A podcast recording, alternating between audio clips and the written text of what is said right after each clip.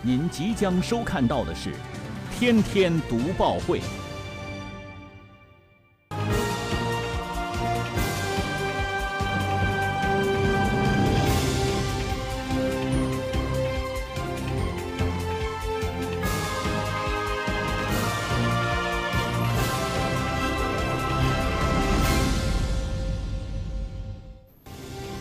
新闻有态度，做有态度的新闻。观众朋友们，大家好，欢迎收看《天天读报会》，我是张震。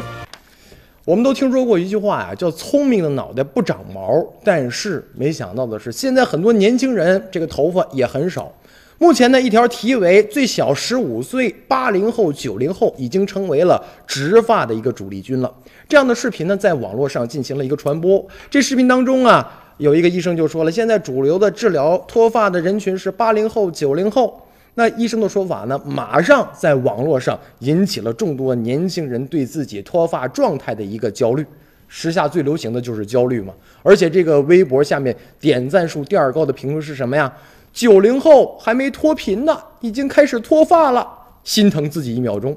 而此前呢，这个九零后已经秃了，某款以这样的一个。宣传热点价值毛的洗发水儿，去年双十一是大卖特卖，而且出现的频次特别高。那么这些言论不仅是人们的一个疑惑：当下的年轻人脱发状态真的已经非常严重了吗？脱发真的已经年轻化了吗？